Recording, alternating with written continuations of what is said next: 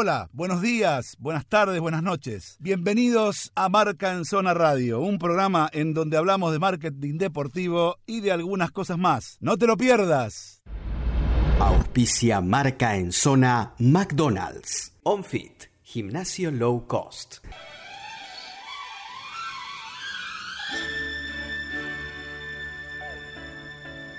Ahora sí, señores. Es el momento, es el lugar. En esta cuarentena tan, en esta cuarentena tan tediosa. las cuarentenas y las cuarentonas. Qué momento. Con esta música, con esta voz, con esta apertura que tiene él, nuestro Playboy nuestro arrasa mujeres. El fachero. El gordito fachero. Como dice en el Tinder, el señor Ignacio Nacho Saralegui con ustedes. Muchas gracias. Vos fíjate la presentación que me hacen. O sea que cuando suena la música yo me pongo a bailar. Ya, ya arranco así. excelente, excelente. Muy bien.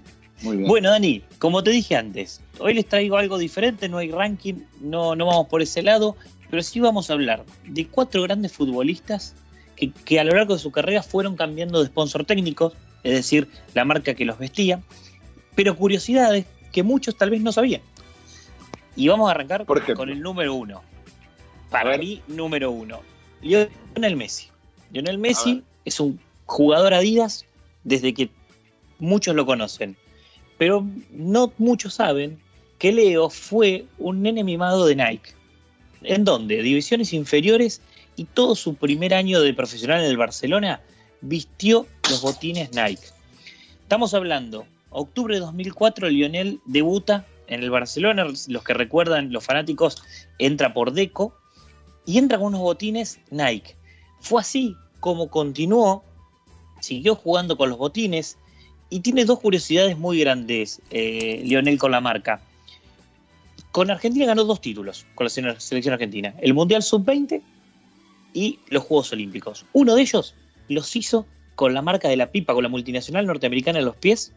Y el segundo, que quedó en el olvido porque Adidas se lo roba a Nike por triplicando el precontrato que tenía, es que Lionel Messi protagoniza la campaña Recuerda mi nombre eran jóvenes promesas que Nike ya tenía casi abrochadas, que decían su nombre.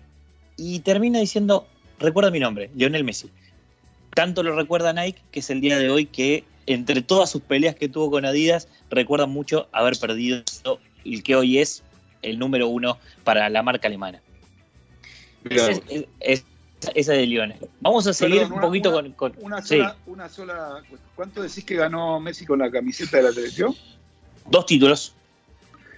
Mundial Sub-20. Sub-20 y Juegos Olímpicos. Y Juegos Olímpicos. Muy bien. Sí, señor. ¿Está bien? Sí, señor. Vamos a, sigamos por, por estos rumbos. Si yo les digo Juan Román Riquelme, lo, lo que se nos viene a todo en la cabeza es una habilidad, elegancia, soberbia jugando al fútbol, pero también en el marketing deportivo, porque lo que conocemos de, Juan Román Riquelme es que el 90% de sus partidos de su carrera utilizaba botines negros como la vieja, la vieja guardia de por allá por los 60 y por los 70. Lo que pocos saben es que Román debuta en Boca en 1996 con botines Reebok. Una ah, marca que no tiene eh, historia en botines, pero era una marca que en Argentina empezaba a tomar visibilidad ya que después, cuando Adidas pierde el contrato por unos años en la selección argentina, se mete. Los usó hasta el 97. Mm.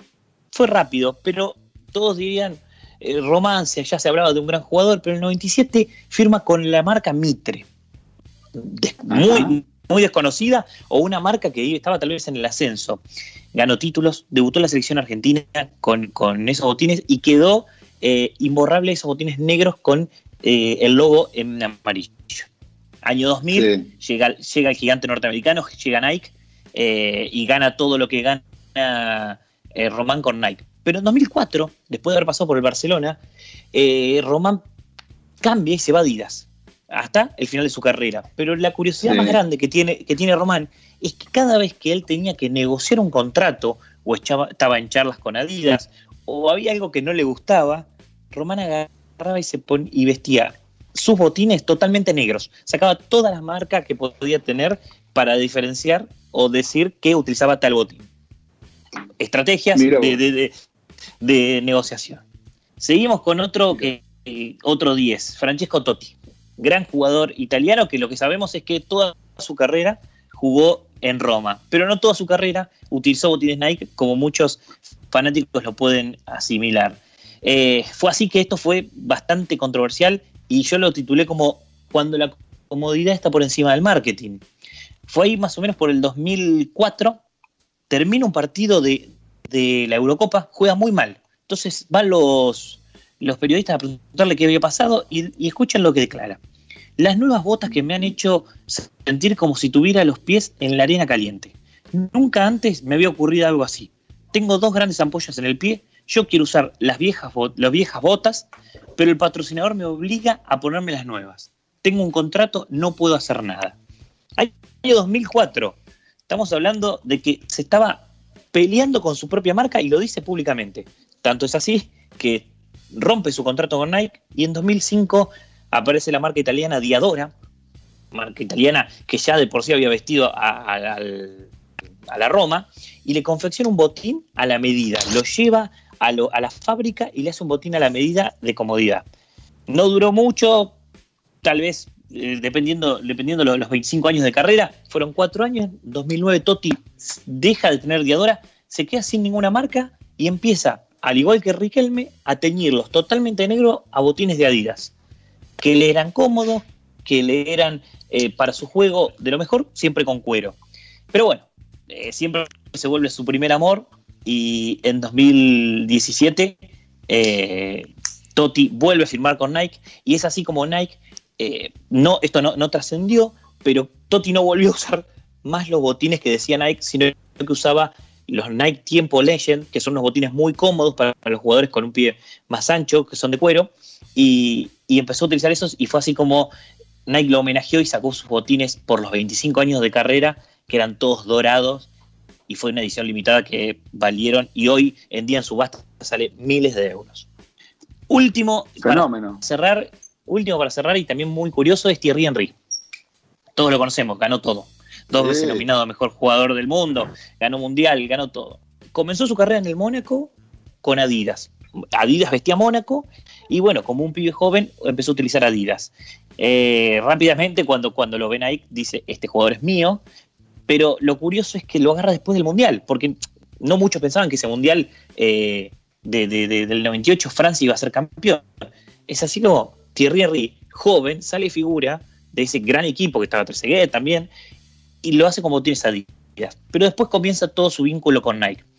Es así como durante ocho años participó y fue protagonista de grandes, grandes eh, campañas y publicidades que yo lo he dicho en este programa, que por ejemplo Yoga TV ha hecho La Jaula, también que la recordamos, con, era un, estandarte para la marca.